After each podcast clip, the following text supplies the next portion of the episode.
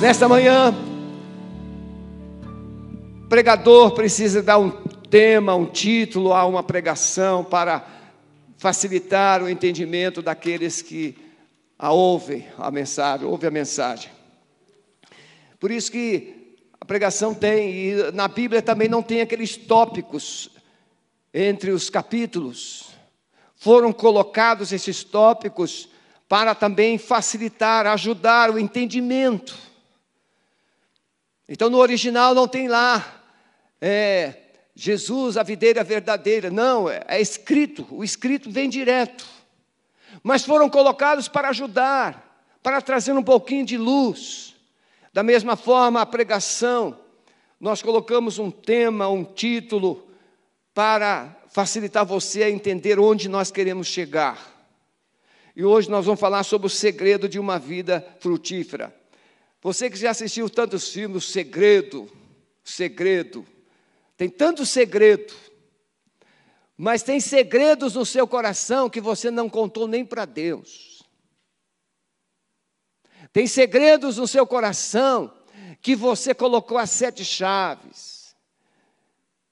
Coisas do passado que feriram você, que roubaram os seus sonhos. Então não são esses segredos que eu vou falar. Eu vou falar de um propósito. O segredo é o propósito de Deus. A Bíblia diz em Efésios que o Espírito Santo veio e ele revelou os segredos, aquilo que estava oculto aquilo que estava longe do entendimento, aquilo que estava fora da capacidade humana de entender, o mistério, Paulo usa o termo mistério, aquilo que não é entendido, aquilo que estava oculto, era um mistério, ninguém explicava, mas Jesus, o Espírito Santo, trouxe luz, ele revelou a grande salvação através da pessoa do amado Filho de Deus, Jesus Cristo. E Jesus, quando chega no capítulo 15 de João, João vai descrever Jesus como a videira, a videira verdadeira. Eu sou a videira verdadeira e meu pai é o lavrador. Toda vara em mim que não dá fruto, atira, e limpa toda aquela que dá fruto, para que dê mais fruto. Vós já estáis limpos pela palavra que vos tenho falado. Estai em mim e eu em vós. Como a vara de si mesma não pode dar fruto se não estiver na videira, assim também vós, se não estiverdes em mim. Eu sou a videira, vós as varas. Quem está em mim, eu nele, esse dá muito fruto porque sem mim nada podeis fazer. Se alguém não estiver em mim, será lançado fora com uma vara e secará, e os colhem e lançam no fogo e ardem. Se vós estiverdes em mim, e as minhas palavras estiverem em vós, pedireis tudo o que quiserdes, e vos será feito. Nisto é glorificado o meu Pai, que deis muito fruto, e assim sereis meus discípulos. Amém? Jesus, no capítulo 13 de João, ele vai lavar os pés dos discípulos. Ele celebra a ceia, a última ceia.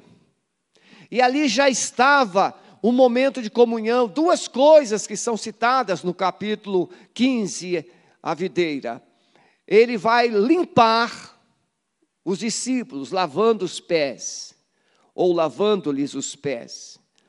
Mas ele vai também celebrar, cear com os discípulos, mostrando a comunhão, relacionamento, intimidade. Essas duas coisas estão profundamente ligadas ao ensino desse texto, que a videira traz comunhão, relacionamento, intimidade e frutificação. O tema da Alameda em 2021, ele vai trabalhar frutificar um tempo de restituição. Eu creio que você que está me ouvindo nesta manhã tem um sonho de ver coisas sendo restauradas, áreas da sua vida sendo restauradas, e nós chamamos isso de restituição. Davi, ele perdeu a sua família, as suas seus filhos, os amalequitas destruíram tudo, mas ele vai guerrear, ele vai lutar para trazer de volta. Isso é restituição. Restauração daquilo que se perdeu, restauração daquilo que morreu, restauração daquilo que deixou de existir, deixou de acontecer na sua vida. Então, esse texto de João, preste atenção, João 15 não fala de salvação. Então, quero que você, que já tem ouvido tantas pregações, é, o galho cortado não é o crente perdendo salvação. Galho queimado não é, salva, não é o ex-crente indo para o inferno. Tire isso da sua cabeça. O texto tem como finalidade, como foco principal, mostrar, ensinar o relacionamento do crente com o Senhor Jesus, a sua dependência dele, a sua intimidade com ele e, consequentemente, produtividade, frutos, restituição. Tudo isso nós vamos aprendendo aos poucos. Se você pegar na internet é, as parreiras, o vinheto, é? ou a, uma vinha isolada, você vai ver que ela tem um tronco, esse tronco pode chegar até dois metros de altura, e depois vem a parreira, onde os ramos ficam descansando, desenvolvendo, e o fruto, ele fica pendente, ele fica ali pendurado, o cacho de uva. Não fica nenhum raminho para baixo. Todos os ramos precisam estar no mesmo nível. Todos os ramos precisam estar na parte superior. Para que eles peguem a luz do sol. Para que eles desenvolvam e tenham qualidade.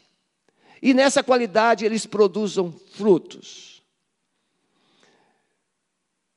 O ramo principal, o tronco que é a própria oliveira, ó, a própria videira, é Jesus, esse tronco de um metro e meio, dois metros.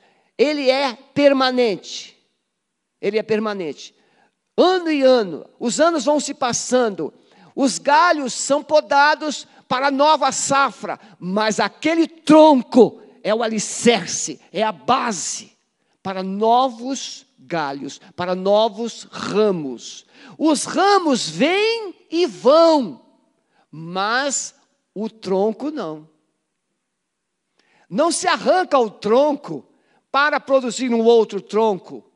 O tronco, que é a vinha verdadeira, é Jesus. Ele é eterno, ele é permanente, ele é imutável. Não, não há como substituir. Os galhos não, os ramos não. Nós somos os ramos. A gente passa. A gente não vive eternamente. Nós passamos pela vida 60, 70, 80, 90, 100 anos, mas a gente passa. Mas os, o cerne da vida, que é Jesus, o fundamento da construção, que é Jesus, porque essa mesma alegoria que Jesus usa como a vinha, ele usa como a construção. A palavra de Deus usa na construção.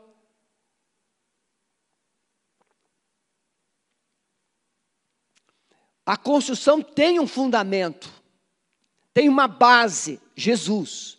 E nós somos as colunas. Nós somos a casa, a casa de Deus. Mas Jesus é o alicerce. O alicerce permanece. Você pode reformar a casa, tira uma parede, muda o telhado, mas o alicerce fica. E assim por diante, nós vamos aprendendo. Então, quando nós olhamos para uma vide, nós não conseguimos perceber todas as etapas ou todas as fases, porque nós não temos o conhecimento dessa área. Nós só queremos o cacho de uva. Ah, como é bom um cacho de uva, né? Mas para chegar lá tem muita coisa. Então vamos encontrar em João 15 o caminho de uma vida íntima e vital com Deus, na qual se propõe ou se espera fruto, relacionamento. Interessante, vocês que estão aqui nos acompanhando e você que está em casa. O galho, o ramo, produz novos ramos. Os novos ramos produzem também outros ramos. Nós não temos só o ramo principal, temos o vinhedo, temos a vinha, temos o ramo principal. Se você olhar um, um, uma vinha, tem aquele galho que é mais robusto, e dele vai saindo outros raminhos outros raminhos, mas é aquele galho, aquele ramo robusto que vai produzir os grandes cachos de uva. Um ramo produz novos ramos. Nós aprendemos que uma vida precisará produzir vidas, outras vidas.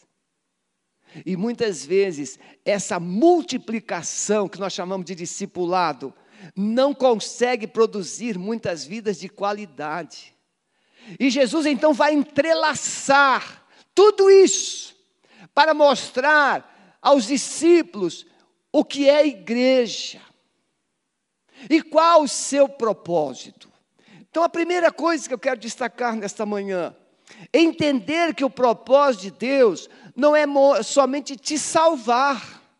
Você foi salvo mas também levar você a um, desenvolver um relacionamento com Ele. Veja quando Deus criou o Adão, Deus preparou o jardim do Éden, colocou Adão lá, e deu a ele autoridade sobre todos os animais, sobre a natureza. Mas olhou Deus e disse: Não é bom que o homem esteja só. Como é que o homem iria desenvolver um relacionamento perfeito se ele estava sozinho? Deus então fez uma esposa, mulher que está me ouvindo. Você foi um projeto elaborado de forma extraordinariamente pensado por Deus. Deus olhou para o homem e viu que não era bom ele estar só. E Deus fez uma ajudadora para ele, a mulher. E essa mulher, com o homem, constituiu a primeira família. E a família, ela só é família quando ela desenvolve relacionamentos profundos e sinceros. E o Adão, então, recebia uma visita de Deus todos os dias. Ele conversava, ele ouvia, e ele se alimentava dessa presença essa intimidade. Então, Jesus, ele vai, Jesus é o segundo Adão. Ele sabe o que está falando. Os discípulos são aqueles que foram salvos pela graça de Deus. E agora Jesus está se preparando para sair de cenário visível, físico, humano, e ele vai deixar o Espírito Santo como desenvolver o relacionamento com alguém que você não enxerga? Como desenvolver? Então Adão aprendeu a se relacionar com Deus e falhou. Jesus é o segundo Adão que desenvolveu um excelente relacionamento com o Pai por 33 anos. E ao findar esse tempo, ele vai para a cruz mas antes de ir para a cruz, ele está ensinando os discípulos que eles precisarão continuar desenvolvendo relacionamentos fortes e profundos com o Pai. E isso viria através do Espírito Santo. Ele fala no capítulo 14, a partir do verso 26, e depois ele fala no capítulo 16, a partir do verso 7. Relacionamento. Mas a figura da videira que Jesus pega não é uma figura estranha. Israel, o público de Jesus, sabia muito bem o que era a videira. A videira é uma figura que Deus usou para ilustrar o povo hebreu, povo de Israel. Deus chamou Abraão e dele ele fez uma nação. Em ti serão benditas todas as nações, todas as famílias da terra. Então, o propósito de Deus chamar Abraão e criar, instituir a, a nação judaica, a nação hebreia, não era simplesmente privilegiar um povo, não. Abraão, os hebreus vieram para se tornar uma nação sacerdotal. O propósito de Deus é que através de Israel todas as nações da terra pudessem conhecê-lo, experimentar a sua glória, conhecer a sua palavra, conhecer o seu amor, conhecer as suas leis, conhecer os seus princípios, os seus mandamentos. Mas Israel falhou. Então, em Isaías 5, Deus usa, Isaías escreve que Deus construiu, Deus edificou uma sebe, plantou uma vinha, e ele preparou um lagar, e ele esperava colher frutos. Mas a vinha produziu uvas bravas, uvas amargas. Não se faz um bom vinho com uvas amargas. Vocês sabiam que no Brasil a uva mais doce é lá do Tocantins? A terra quase pode. Tocantins, eu estive lá algumas vezes, é o lugar mais quente do Brasil. Parece que nem venta lá. É plano, não tem quase montanha.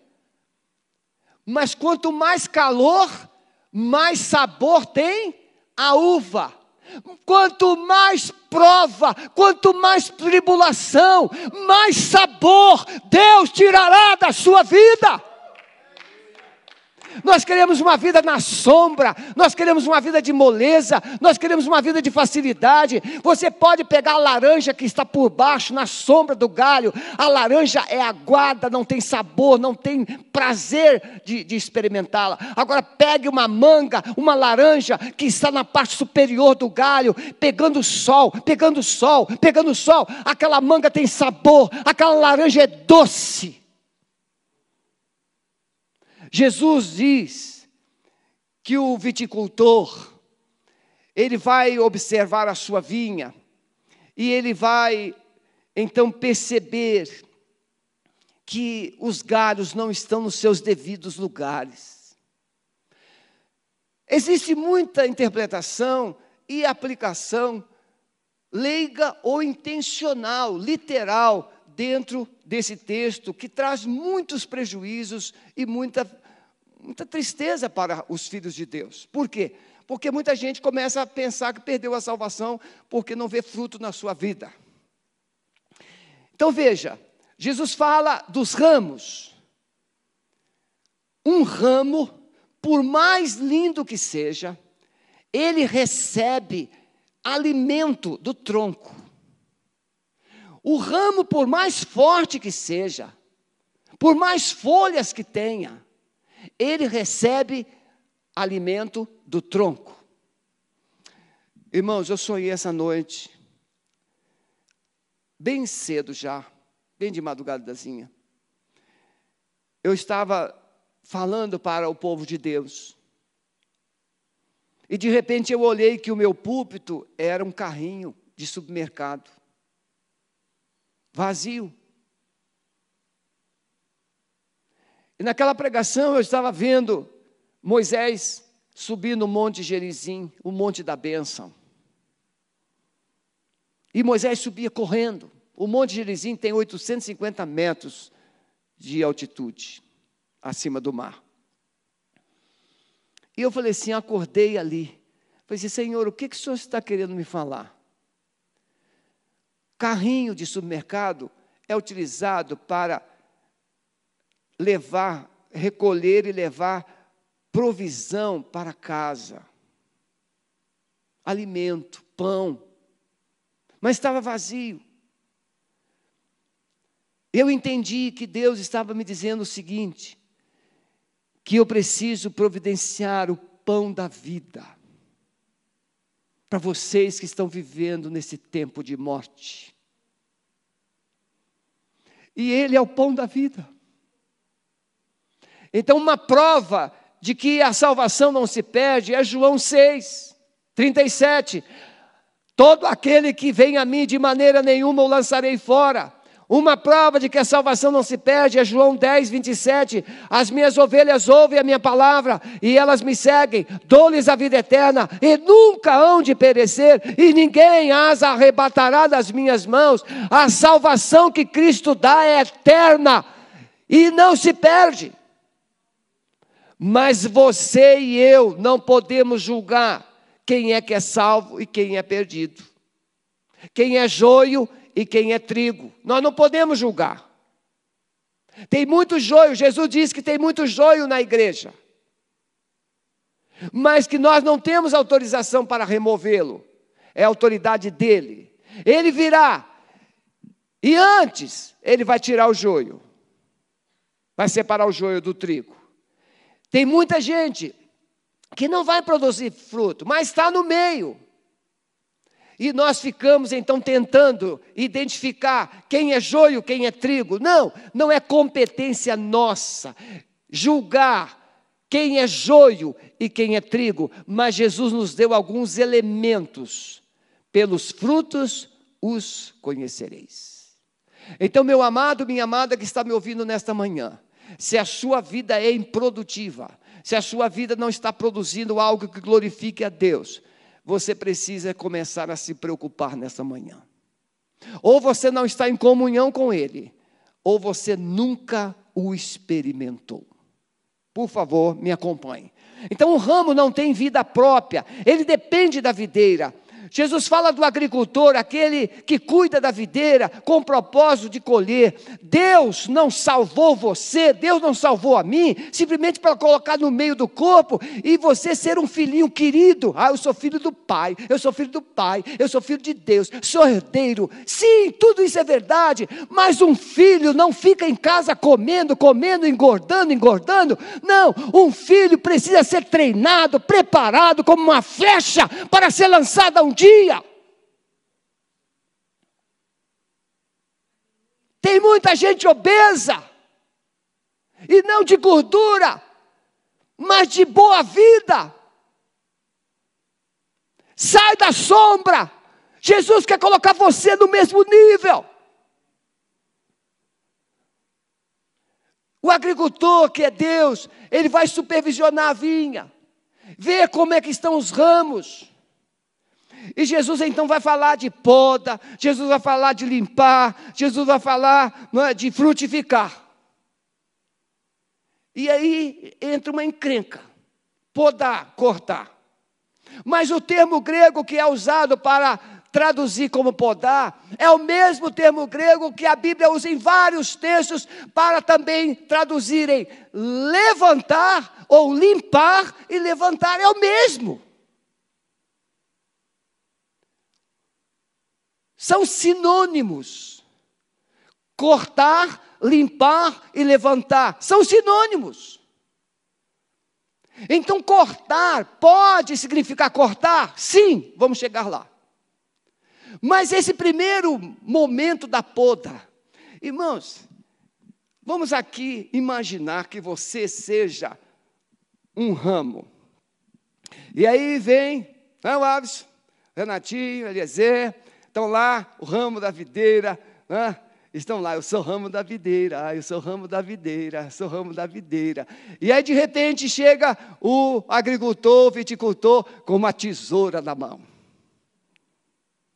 O galinho começa a pensar: será que ele vai me cortar? Será que ele vai me cortar? Os galhos começam a tremer. Isso é só uma linguagem que eu estou usando. Se o galinho pensasse, se o galinho falasse, o ramo, o, ga, o ramo ficaria logo: será que ele vai me cortar? Será que vai me cortar? Deus não corta ramo que está ligado à videira. O que é que ele corta? Eu vim de uma, de uma infância é, que é fácil entender isso. Meu pai tinha, nós tínhamos uma chácara com 160 pés de laranja. É natural, depois da safra, depois que o laranjal, já, as laranjas, bem dizer, já terminaram, e vamos para o próximo ano. Então, antes desse período, pega-se um serrote, pega-se um facão, e nós vamos para o laranjal para eliminar aqueles galhos mortos.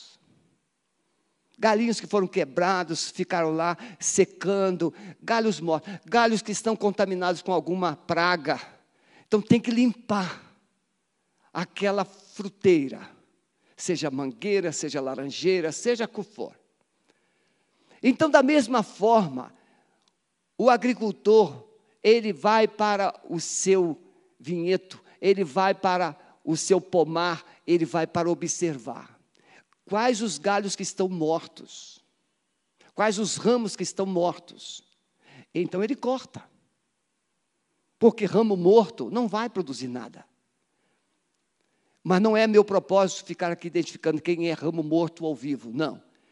Mas o segundo, vocês podem perceber o tronco da vinha, aí tem a parreira, um metro e meio, dois metros de altura, e aqueles ramos, então, é, ou é uma madeira ou é um arame bem forte, esticado entre as hastes.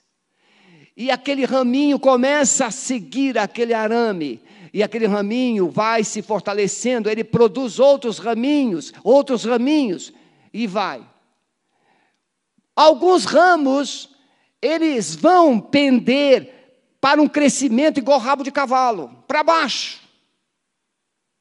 E quando eles crescem para baixo, como a chuva, a poeira que a chuva levanta, aquela poeira molhada, chega e gruda nas folhas. Essa é a primeira poda. Jesus fala assim: ele limpa. Porque ele havia acabado de lavar os pés dos discípulos. Eles estavam entendendo. Pedro disse: Senhor, então me lava o corpo inteiro. Ele disse: Não, vós já já está lavado pela palavra que vos foi falado. Mas eram os pés, era aquilo que é do cotidiano.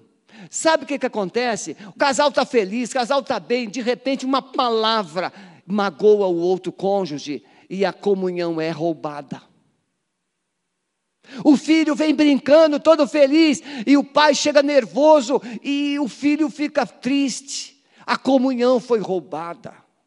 O irmão chega na igreja, ele dando glória a Deus, dando glória a Deus, e vem um outro que está com uma situação totalmente adversa e magoa, quebra a comunhão.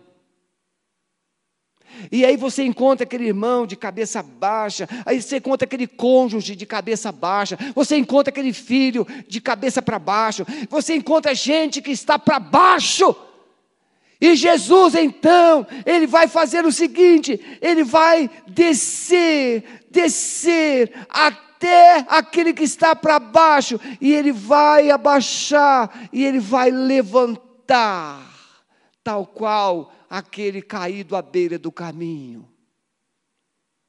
E ele vai levantar. Então, esse é o primeiro processo de Deus para você produzir uma vida frutífera é levantar você, limpar você, colocar você no lugar devido, no mesmo nível dos outros. E aí você vai voltar a receber a luz do sol, você vai voltar a receber é, toda essa energia do sol e você começa a crescer. Irmãos, vocês podem perceber quando vem uma chuva, uma chuva como agora, Curitiba está chovendo mais de uma semana, é a chuva, de repente vem o sol, o sol de dois dias, as plantinhas crescem assustadoramente, porque a chuva regou a terra, o sol trouxe vida, as plantas explodem. Posso ouvir um amém? Pelo amor de Deus. Nesse sentido, é que Jesus está falando. Saia da sombra, saia do esconderijo, saia do seu buraco, vem para o mesmo nível, venha para o mesmo nível, venha para o mesmo nível, porque a vida está aqui, não está lá embaixo, não, a vida está aqui. Um ramo, um discípulo ligado à videira, produzirá virtudes. E quando a Bíblia fala de fruto, ela não está falando de algo material, mas ela está falando de algo espiritual. E o fruto espiritual é diferente. É claro que o amor, ele produz coisas materiais, mas Jesus está falando do fruto do espírito: amor, paz, alegria, bondade, longanimidade, benignidade, mansidão, domínio próprio. Jesus fala do fruto espiritual. Porque se uma pessoa for amorosa, ela atrai a outra para Cristo. Se uma pessoa for cheia de paz, ela se torna uma referência. Quem é que não quer andar com gente cheia de paz? Ah, meus irmãos, você começa a cantar, você começa a cantar, você anda alegre, assoviando, cantarolando, cantarolando. O seu vizinho primeiro começa a ficar irritado, porque ele não sabe o que é isso. Ele começa a ficar nervoso, porque ele não sabe o que é isso. Porque viu algum passarinho, porque canta o tempo todo, porque que assovia, porque isso, porque aquilo. Mas você continua assoviando, você continua cantando, você continua cantarolando, e de repente aquele vizinho começa a entender por que, que você consegue cantar e eu só consigo murmurar? E um dia ele vai te perguntar: Eu quero essa alegria que você tem. É isso. O fruto atrai as pessoas e glorifique, glorifica a Deus. Mateus capítulo 5, verso 16, Jesus disse: Assim resplandeça a vossa luz diante dos homens, para que vejam as vossas boas ações e glorifique o meu Pai que está nos céus. Fruto atrai pessoas, fruto glorifica a Deus. Irmãos, é uma, é uma experiência, fato real. Fui lá no Espírito Santo e um pastor amigo meu estava hospedado na casa da sogra. Eu fui lá visitá-lo e ele estava namorando assim há uma semana, duas mangueiras que tinham sido propriedades da minha avó, dos meus avós. Aquela manga carlotinha, mas os, os pés enormes de manga, carregado umas mangas, tudo amarelinha já. Eu cheguei lá, falei assim: "E aí, amigão, como é que está?" Aí, aquela introdução pastoral, de repente ele disse assim: "Rapaz, eu estou aqui há duas semanas namorando aquela mangueira." Eu disse: "O quê? Você está aqui há duas semanas e não foi lá?" "Não." Vamos lá. Chegamos lá, batemos na portão grande, veio o proprietário atual, falei assim: meu amigo, eu sou filho do João Brito, essa casa foi nossa, eu fui criado aqui nessa casa. E meu avô morou aqui nessa casa do senhor. Nós nos, nos criamos aqui, subindo e descendo essas mangueiras, brincando de pique de esconde à noite. A gente brigava de pique-esconde até meia-noite, pegava, chupava manga, jogava o caroço na cabeça do outro. O senhor, deixar, o senhor venderia umas mangas para nós? Não, não, pode pegar. Irmãos, nós pegamos um saco de manga. Mas para eu entrar e possuir aquelas mangas, eu tive que ter uma atitude. Aquele meu querido ficou duas semanas observando, observando, e simplesmente lambemos os lábios. Ah, que manga, aquela manga deve estar boa, aquela manga. Não, você tem que ter uma atitude, saia do seu lugar, se mova. Aí nós pegamos aquele saco de manga, jogamos no tanque, lavamos, enchemos duas bacias e ficamos ali nos deleitando naquela manga maravilhosa. E eu me reportei no meu tempo de criança. Isso não tem tanto tempo, não. Fiquei ali me reportando meu tempo de criança Criança gosta de subir em árvore, criança gosta de pegar fruto do quintal do outro, nem sempre do seu quintal. Ele quer fruto, mais fruto. Jesus quer muito fruto. Então, o propósito de Jesus supervisionar, podar, limpar, levantar o ramo, é que ele quer ver o fruto. Porque os ramos são passageiros. Ele quer fruto. Em segundo lugar, meu irmão, minha, irmã que está me ouvindo, entender que a semelhança da videira, a igreja também é desafiada a dar muito fruto. Ele diz: Eu sou a videira, vós as varas, quem está em mim, eu nele, esse dá muito fruto, porque sem mim nada podeis fazer. Ah, quando é que um crente sabe que ele precisa de Deus? Quando a encrenca chega. Quando é que um crente começa a descobrir que ele precisa do poder de Deus? Quando há uma manifestação demoníaca. Quando é que um crente sabe que ele precisa de um milagre? Quando alguém fica doente em casa. Nós sabemos que Deus é bom, que Ele é poderoso, mas nós só nos aproximamos dele quando a fome aperta.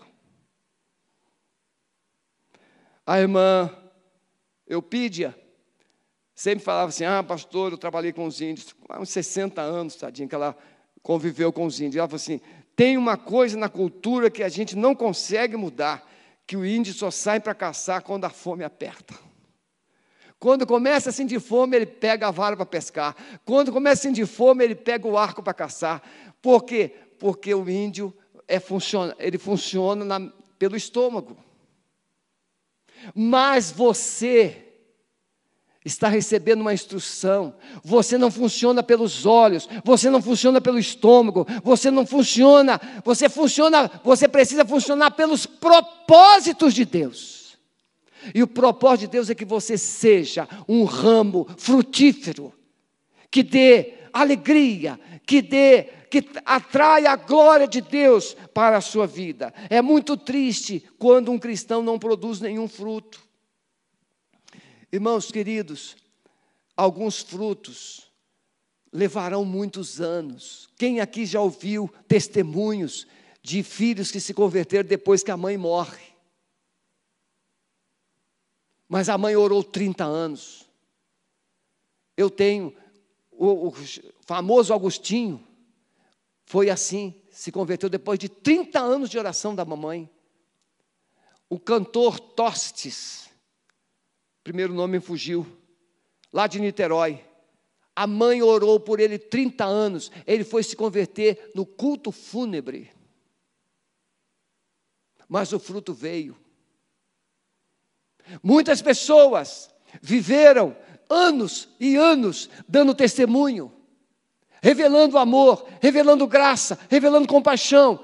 E um dia, aquele coração duro foi tocado.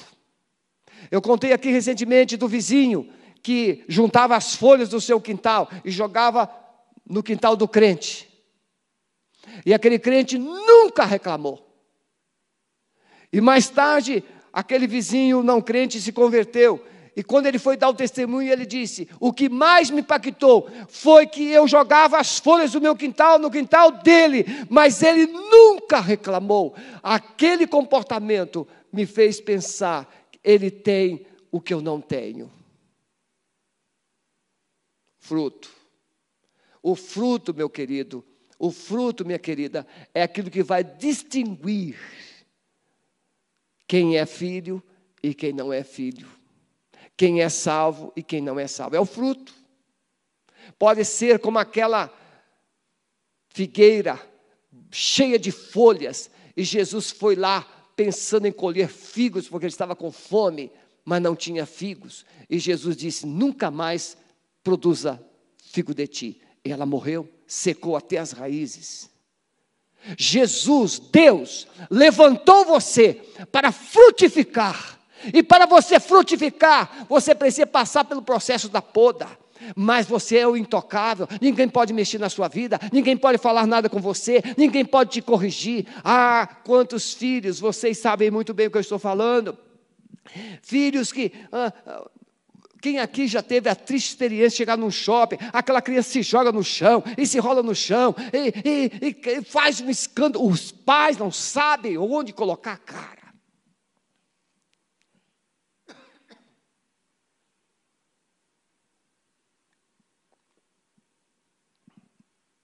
Os pais não sabem onde colocar a cara.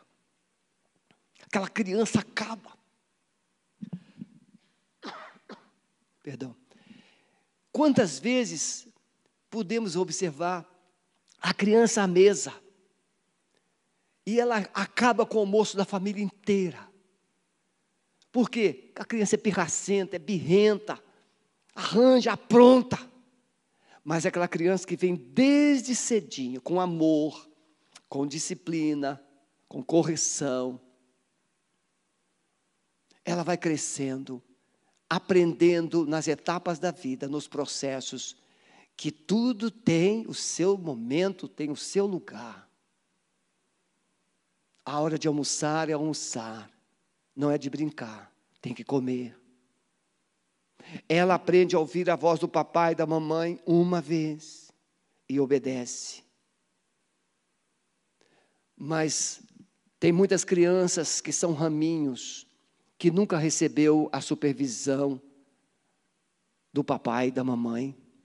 Então o raminho, ele se desenvolveu para baixo. Não pegou a luz de Deus, não pegou entendimento, não pegou disciplina. Em Hebreus capítulo 12, o escritor aos Hebreus vai dizer que Deus corrige o que ama. Irmãos, quem aqui lembra de ter recebido uma coça? Será que só foi eu aqui? Uma boa coça. Aquela coça doeu, não doeu? Doeu? Mas te matou? Não ela te corrigiu. As palmadas não podem ser dadas mais. Os chinelos não podem ser usados mais. A varinha não pode ser usada mais. E nós estamos hoje com uma geração que não sabe o que é disciplina. Que não sabe o que é ser corrigido. Não, não pode. Ah, nem até o sexo é a criança que vai escolher quando crescer. Esse é o mundo que nós estamos vivendo a perspectiva de fruto é muito rara, é muito difícil. Mas no reino de Deus, Ele te ama. É, Deus é um Pai que te ama. Você pode não gostar dele. Quem aqui já assistiu o filme Deus não está morto, pode, se já assistiu, aprendeu, por certo, mas se não assistiu, pode assistir lições preciosas de como podemos honrar a Deus, mas como podemos lidar com gente que odeia Deus. A disciplina, ela traz uma tristeza, e a Bíblia vai mostrar, tal qual a mulher que está para dar à luz, ela sente medo, ela sente dor, ela pavor, mas quando ela ouve o choro do bebê, ela se alegra, porque nasceu mais um filho no mundo. Vocês, homens, não sabem o que é isso, mas a mulher, pergunta a ela. Vocês já imaginaram se os homens tivessem que fazer parto? Ou passar pelo parto? Mas Jesus, Deus fez tudo certo, podem se acalmar, Ele fez tudo certo. Então pode significar muita coisa na nossa vida está fora do lugar por falta de disciplina. Ele produz poda, cortar, tirar das nossas vidas aquilo que ameaça. Irmãos, na nossa vida tem muita coisa que nunca deveria ter entrado. Na nossa vida tem coisa pendurada que nunca deveria ter sido colocada tem hábitos, tem pensamentos, tem sentimentos que estão matando os frutos de Deus.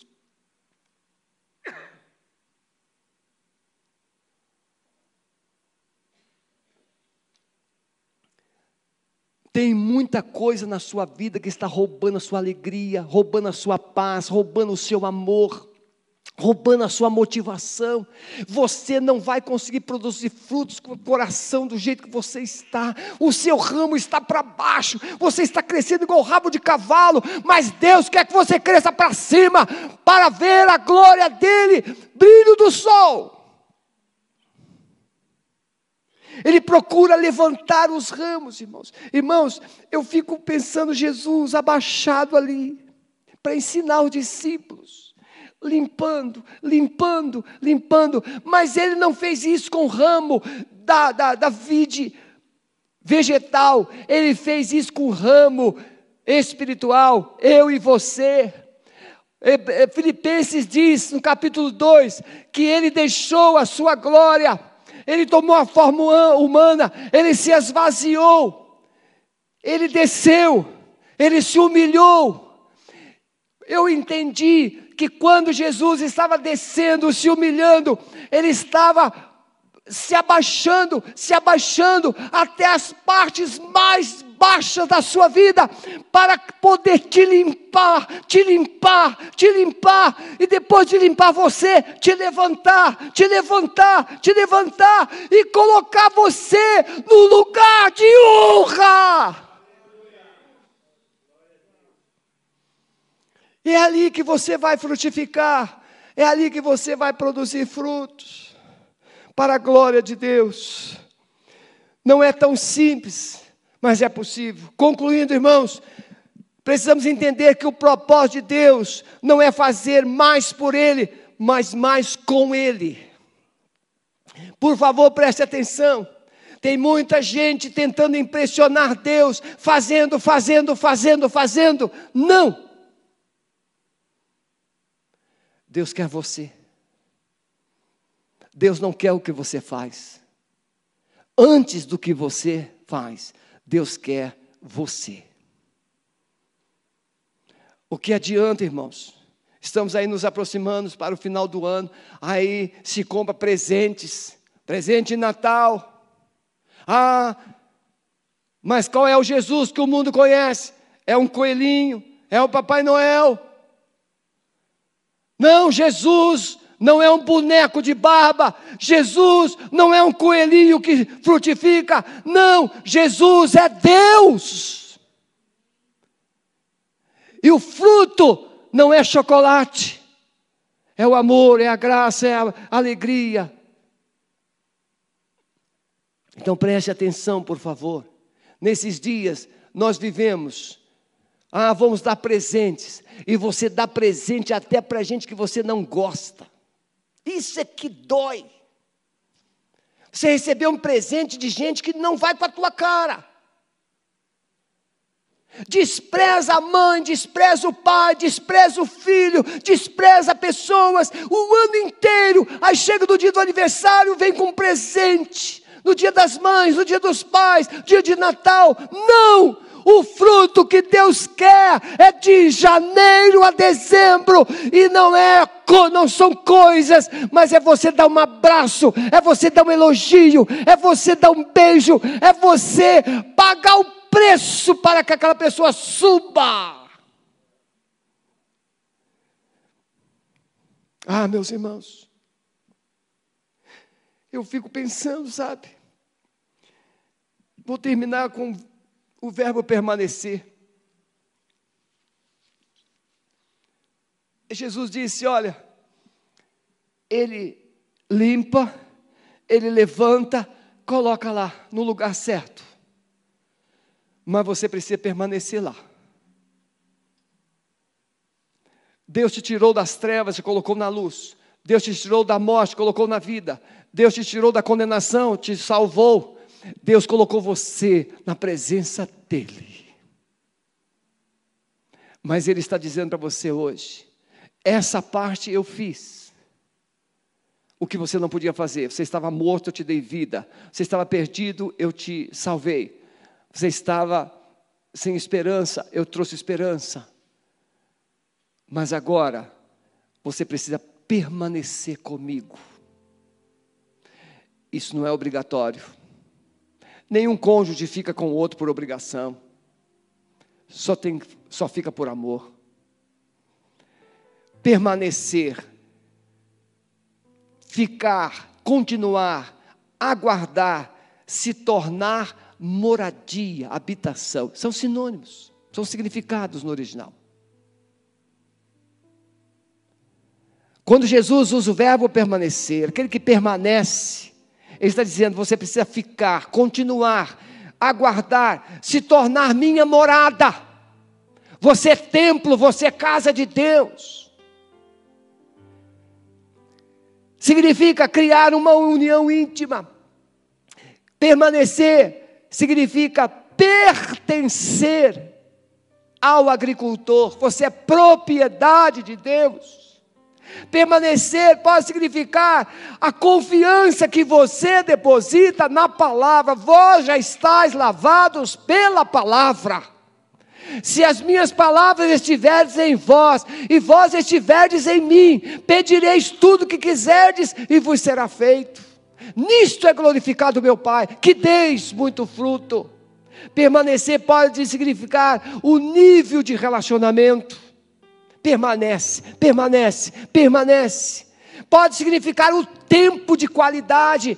Ah, eu orei duas horas. O que, que você conseguiu nessas duas horas? Você ouviu música, você fez isso, fez aquilo. O que, que Deus te falou? Nada. Permanecer, construir um relacionamento de alto nível. Eu lembro quando comecei a namorar a Sueli.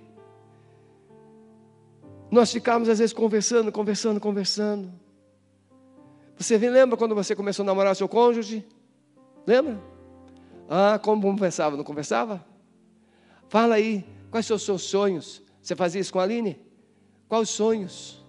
Ah, é porque. Lembra, Denise? Denise contava sonhos para Maurício, Maurício contava sonhos para Denise. Sonhos. Namoro é tempo de sonhar.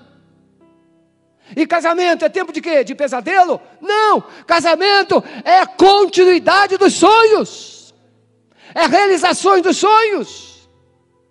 Jesus está dizendo assim: você tinha um sonho de ser amado, você tinha um sonho de ser perdoado, você tinha um sonho de ser salvo. Agora, permaneça salvo permaneça na posição de salvo. Essa intimidade, permanecer garante frutos. Se você permanece em Cristo, você vai frutificar. Não tem como não frutificar. Não tem como. Permanecer, vida de qualidade expectativa de Jesus. Jesus espera atenção daqueles que são amados por Ele. Irmãos, toda pessoa que ama tem uma expectativa de receber um gesto de amor. Todos. Você que está em casa, eu quero te pedir que você pense agora. Jesus ele é a videira, você é o ramo.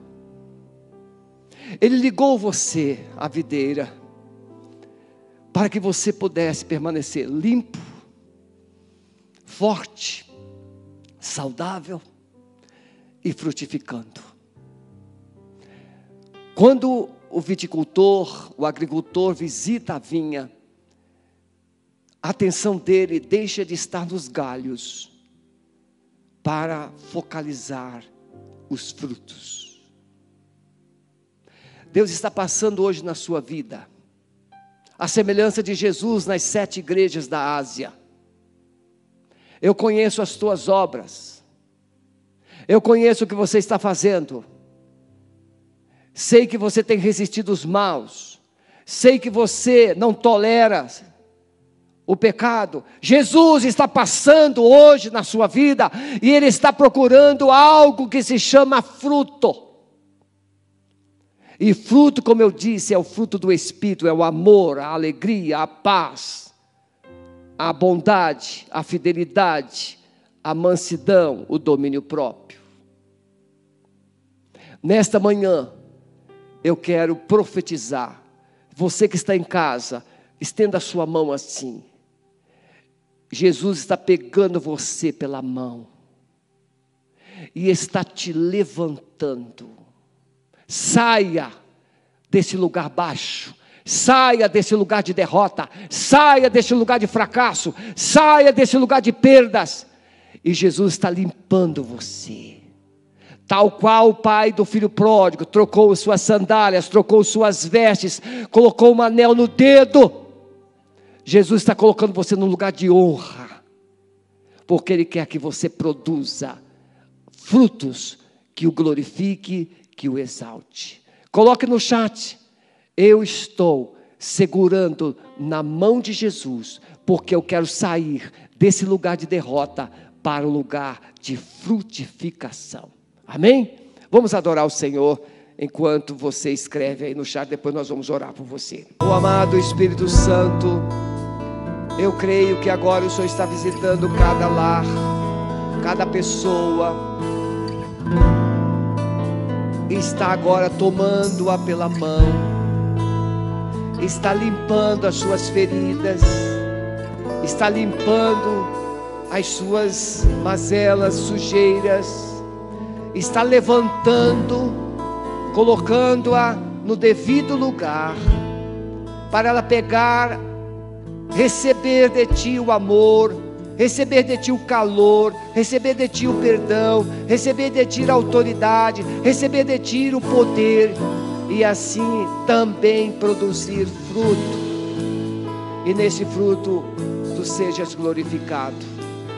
Amado Espírito Santo, eu estou vendo pela fé agora pessoas que estão resistindo serem levantadas por ti, porque foram feridas, foram decepcionadas, foram machucadas, mas pela fé, Senhor, eu profetizo que elas estão sendo levantadas agora. Não viverão mais na obscuridade, não viverão mais na escuridão, não viverão mais na sombra do passado, mas viverão os sonhos e os propósitos do Senhor. Nós abençoamos cada conectado, abençoamos cada filho, cada pessoa que nos acompanhou e lançamos uma palavra de vida, de restauração, de restituição sobre as suas vidas, em nome de Jesus. Amém. Quero agradecer pelo tempo que você passou conosco, te convidar logo mais, nós estaremos pregando sobre o poder do testemunho. Venha estar conosco, conecte novamente e juntos vamos adorar o nosso Deus. Deus te abençoe em nome de Jesus.